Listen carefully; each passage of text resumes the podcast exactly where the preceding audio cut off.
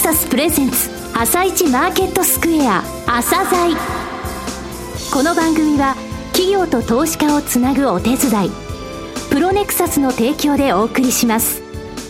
皆さんおはようございます。アシスタントの玉木葵です。さあ今月から朝鮮の放送時間が8時30分スタートとなりました。どうぞ引き続きよろしくお願いいたします。それではスプリングキャピタル代表チーフアナリストの井上哲夫さんと番組を進めてまいります。井上さんよろしくお願いいたします。よろしくお願いします。さてそれでは今日も楽しみなゲストをお招きしております。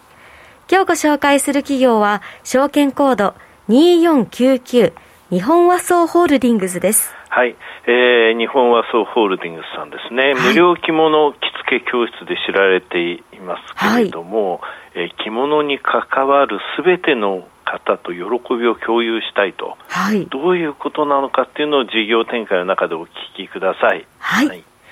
それでは、朝鮮今日の一社です。朝鮮今日の一社。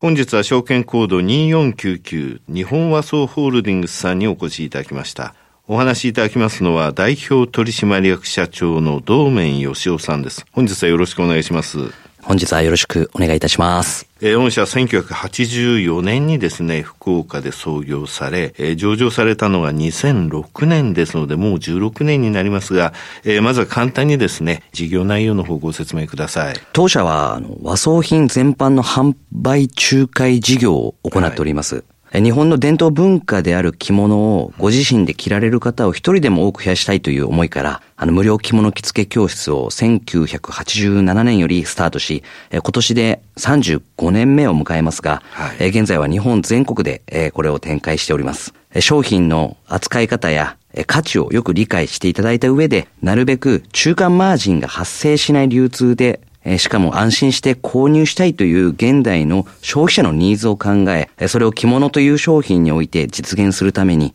当社はこの無料着物着付け教室を消費者にとっての入り口として、うん、着物販売仲介業のシステムを開発し拡大、充実させてまいりました。この販売仲介事業のシステムですが、はい、日本和装が中立的な立場で橋渡しをすることで、日本全国の生産者と消費者を直接結びつけるとともに、生産者にとっては販売仲介を当社が行い、代金回収を代行するというメリットが生じます。このような形で着物に関わる全ての方と喜びを共有していけるようなビジネスモデルだと考えております。はい無料着物着付け教室。今大体どれぐらい教室数ございますか？全国で、はい、およそ教室数で言うと400教室。400教室。はい。年によって変わってくるんですけれども、うん、およそ900クラス前後が開校する予定で常に進んでおります。はい、これあの無料で着付けを教えると。それから、えー、先ほどお話にございました着物生産者。と、いわゆるその消費者を、えー、直接その商品の価値の良さを伝えると、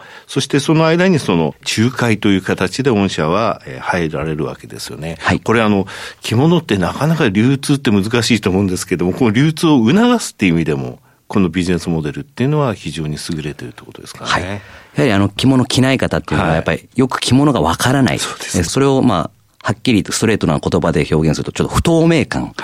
というのが、まさに流通の中でもあると思ってまして、我々は仲介という立ち位置を明確にして、生産者や卸売問屋が直接消費者の方に販売できるという、そういった仕組みを構築したということが、はい。さて、御社の強みの部分ですね、社長のお考えになられるのはどういったところでしょうかね。えまず一つはですね、在庫を持たないというところだというふうに私は思っておりまして、販売仲介事業という仲介という立ち位置に特化することによってですね、我々がね、ものづくりや、ものを在庫として抱えるのではなく、着物を着てみたいな、着物好きになるっていう、そういったお客様を創造し、市場を作っていく。はい、それに特化することによって、在庫を持たず、うん、また生産者、卸売問屋のそういった業者の皆さんが、直接そういった着物ファンの方に商品を紹介する機会を作れるといったことが、何よりの最大の強みだというふうに思っております。はい、また、そのビジネスモデルを根本にですね、やっぱ着物を着たいという思いから、着物を着られるようになるまで、1から10まで様々な着付けだけでなく、やっぱ着物をお作りいただいたその縫製であったりとかですね、着物をお買い物するときに関する、まあ、お支払い方法である、そういったショッピングクレジットであったり、そういったものがグループ内で全て完結できるように、お客様に提供、提案できるサービスが整っているというのが強みだというふうに思っております。先ほど在庫を持たないって言われたのは確かに強みだと思うんですが、じゃあ自分のところで在庫持たないから、まあ変な言葉ですけれども、その着物の管理とかそういったところに目を配っていないというわけではないんですよね、御社の場合はね。はい当社にはあの商品部というものがあの存在しておりまして、はい、はい。その商品部はですね、一般的な市場、当社だけではなく、はい、あの、いろんな市場でも、えー、消費者の方は着物を目にする機会が、今の時代で言えばインターネットであったりとかですね、はい、そういったものがございますので、うん、市場価格と大きくかけ離れているもの、うん、高すぎたり、はい、また逆に安すぎたりとか、そういったものがないように、横串を入れる、え仕組みも入っております。なるほど。あと私お聞きしたんですが、実は着物って東西で仕立ての基準が違ってたと。これを統一したのが御社だって聞いたんですはい。例えばですね、当社のお客様が販売仲介をご利用いただきまして、はい、ご購入いただきました商品というものは、はい、京都にございます品質管理部によってですね、仕立てから検品、納品に至るまで一括管理する体制づくりが取り組んでおります。2003年には社内で法制を行う日本和裁技術院も設立しまして、はい、独自の法制基準を設けたことが大きな話題となりました。うん、先ほどのお話もありましたように、東西で仕立ての基準がまちまちだったのですが、はいうん、これを統一することによって、各地の法制協力企業で法制してもきれいに仕立てられるようになったのです。この糸の匠センター、2004年に京都に開設しましたが、はい、ここの法制レベルや保証、法制者を特定できる日本和装のタグを商品につけ、うん、仕立てから納品まで徹底した品質管理が行われております。2011年に国際基準の ISO9001 の認証も取得しております。こういったふうにですね、当社のお客様は初めて着物を着られるという方が大勢いらっしゃいまして、そういった素人目線でお客様の商品を検品するといったことが当社の一つのセールストークになっておりまして、ね、経験者が検品をしてしまいますと、あ、これはちょっと傷というよりも味だねとか、これを村だ、村というよりも、これは職人のちょっと一つのこう風合いだねとか、うん、そういったふうに、業界を知ってるがゆえにそういうふうに検品を通してしまうというものを、やっぱ全くの素人の方が検品することによって、ね、いや、これは傷ですと。うん、あこれはちょっと折り直ししてくださいと。着物を着る方の目線で検品をしていると。が消費者目線ということなんですね。はい。初めて着物を着られるという方が大勢いらっしゃるというところで、当社は一貫して素人の方が検品をするというところを徹底しております。はいうんおかげさまで矢野経済研究所が着物好きの消費者を対象に行ったアンケートでは、はい、仕立て満足度ナンバーワンを獲得することができました。なるほど。社長就任されて3年ですね。コロナ禍、この2年間そういう状況でもありましたが、前期2021年12月期の決算もですね、こちらも踏まえてこの3年間振り返ってみてください。まず前々期である2020年12月期はコロナウイルス感染拡大の影響を受け、私も初めて当社の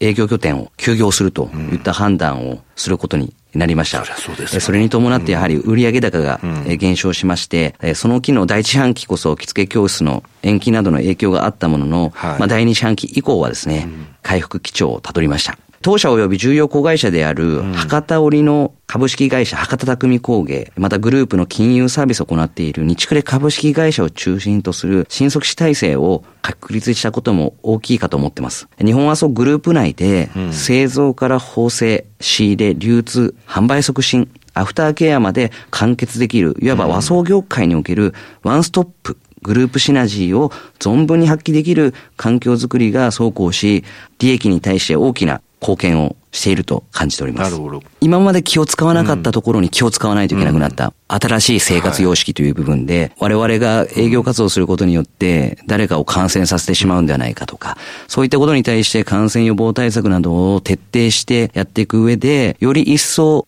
日本和装単体の力だけではなく、グループの力をより一層強化していったというようなイメージです。なるほど。前期2021年12月期については、いろいろなイベントも非常に効果を上げたというふうに書かれていたんですけれども、そういった部分もお話しいただけますか？当社はですね、はい、まあ20万人を超える既存会員の、まあ卒業生のお客様がい。らっしゃいまして、はい、そういった既存会員のお客様を対象にですね、はい、えー、よりコアな関心のある、そういった催しをお客様に提案提供させていただいております。しかもご自身で着物を着られるという方を対象に、うんはい、あの、させていただいておりますので、例えば沖縄であったりとか、うん、京都であったりとか、うん、着物業界においても有名な産地を実際に着物を着て訪れたりとか、をさせていただき、産地見学などで、そこでしか見られないような希少性の高い商品を紹介させていただくことにつながった成果なども出ております。えー、今後の成長戦略についてお話しください。既存の受講料無料の着物着付け教室を軸としたビジネスモデルの他にですね、EC 事業の展開や友の会事業を始めてまいります。友の会事業に関しては、子会社である日暮れ株式会社が2021年12月に経済産業省から友の会事業の許認可を受けました。前払い式の特定取引業ですね。はい。よく百貨店さんとかでやられているようなものですね。はいはいこれに伴い、当社では2022年1月より日本和装友の会をスタートし、顧客サービスのより一層の充実、決済手段の多様化を図ってまいります。また同時に日暮れでは、当社だけではなく、同業他社の友の会事業を請け負う代理店事業に進出し、事業拡大を考えております。この友の会事業を同業他社に展開することは異例と言われていますが、はい、着物業界全体が良くなる、全体が活性化するために具現化させていきたいなというふうに考えております。はい、これはですね、やはり当社だけが良くなればいいというものではなく、やはり着物業界全体の市場がですね、やはり2600億円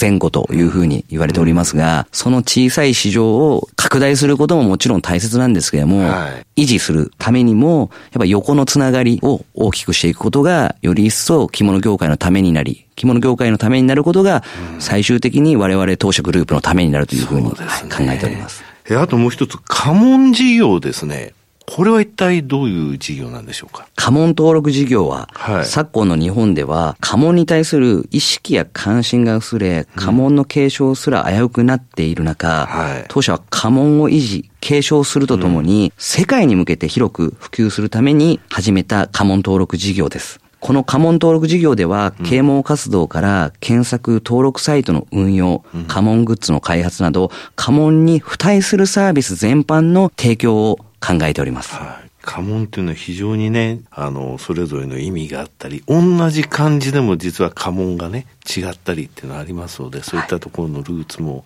おっしゃる通りでございます。何万種類という家紋がある中で、うん、まあ、有名なブティック、ブランドが、その家紋をモチーフにした柄を提案提供したりといった、日本の文化を世界から見ると、より一層素晴らしい文化だというふうに評価をいただいていると思ってますので、それを世界に発信していく企業として取り組んでいきたいなというふうに思ってます。え、海外の展開どうでしょう？これまで海外事業は、海外での着付け教室からスタートしました。はい、高級家具事業、縫製事業、うん、人材育成事業など、まあ、一食十の生活提案を考えたビジネスチャンスを模索しながら展開してまいりましたが、時には誰もが憧れる超一流ブランドに着物をアピールし、うん、コラボレーションを提案するなど、常に夢を持って挑戦し続けた結果、はい、縫製事業のようにグループ内で重要な役割を担う事業も生まれております。この事業を通じて培った経験と知識を活かし、海外での事業が日本和装ホールディングスを支える一つの柱となるよう、今後も注力してまいりたいというふうに思っています。最後になりましたが、リスナーに向けて一言お願いします。日本和装ホールディングスは、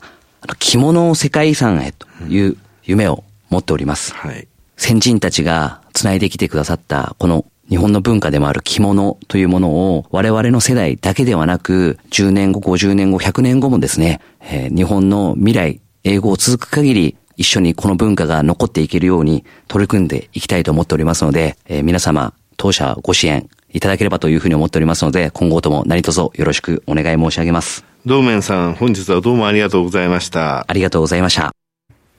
今日の使者、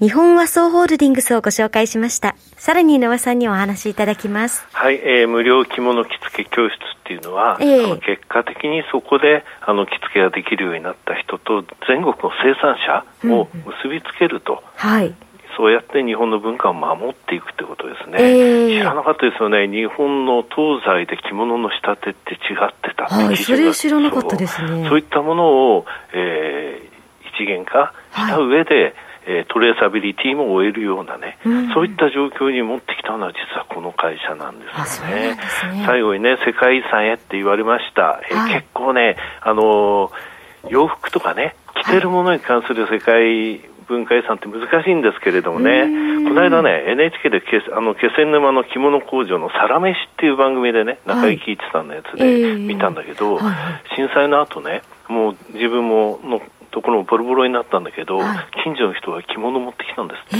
ー、洗うこともやってたんだって以前で洗ってもらえませんかいつもう一回やりますかっていうので結果的に4000着洗ったんだって。これはね着物だけだよね。洋服だったらないよね。うん。こういった部分がねやっぱり日本の心としてのその文化を大切する部分ではね、はい、やっぱり着物っていうのはあんまり並び立つものがないすごいものだと思いますよね。そうですよね、はい、実はね私無料着付け教室通ったことあるんですよ。そうでしたよね。なんか以前言われてましたね。はい。うん、であのまあそれまで着付け自己流でやってたもののやっぱり着付け教室でとても着付けやすくて、はいうん、そういった小物とかも紹介してもらえてそこからもう今では30分以内にも着付けられるようにもなって、はい、より好きになったので、はい、いやすごいいい試みだなと感じていました、ね、え着物に関わるすべての人のために日本はそうですね、はい、今後も楽しみですね。今日の一社は日本和装ホールディングスでした。それでは一旦お知らせです。企業ディスクロージャー IR 実務支援の専門会社プロネクサス。上場企業のおよそ6割2200社をクライアントに持つこれはアジア証券印刷の時代から信頼と実績を積み重ねてきたからこそ。さらにプロネクサスが目指すのは企業と投資家をつなぎ日本の株式市場を活性化させることです。プロネクサス私たちは個人投資家の皆さんを応援します。企業ディスクロージャー IR 実務支援の専門会社プロネクサス。実は企業情報経済統計データベースも取り扱っているのをご存知でしょうか？膨大なデータの中からハッとする事実を抽出。それをクイズでお届けする新サービスが登場しました。サービス名は問いと答えの頭文字を取って問いこた問いこたで検索。井上哲夫今日のストラテジー。それでは井上さん、後半もよろしくお願いいたします。はい、残り時間30秒ぐらいですけれどもね、ね。あのね、テクニカルにね、日米ともにかなり過熱感が出てきたと、はい、えー、この番組でお伝えしている RSI の14日、これの5日と、はいえー、東海道平均達したものが、ダウは金曜日にも、えー、天井を打って、日本も明日か明後日ってとこね、はい、3回り合計でいくとね、レンジが2万7800円。それから下が2万6300円、はい、この1500円幅っていうことを言ってるんですよ、3回りだとね、はい、だからそれで考えると、今、レンジの上限のところにいるっていう、えー、そういうテクニカでちょっとあの天井感があるっていうことは覚えておいてほしいなと思います。はい、わかりました。井上さん本日もありがとうございました。また来週も井上さんよろしくお願いいたします。朝鮮この番組は企業と投資家をつなぐお手伝いプロネクサスの提供でお送りしました。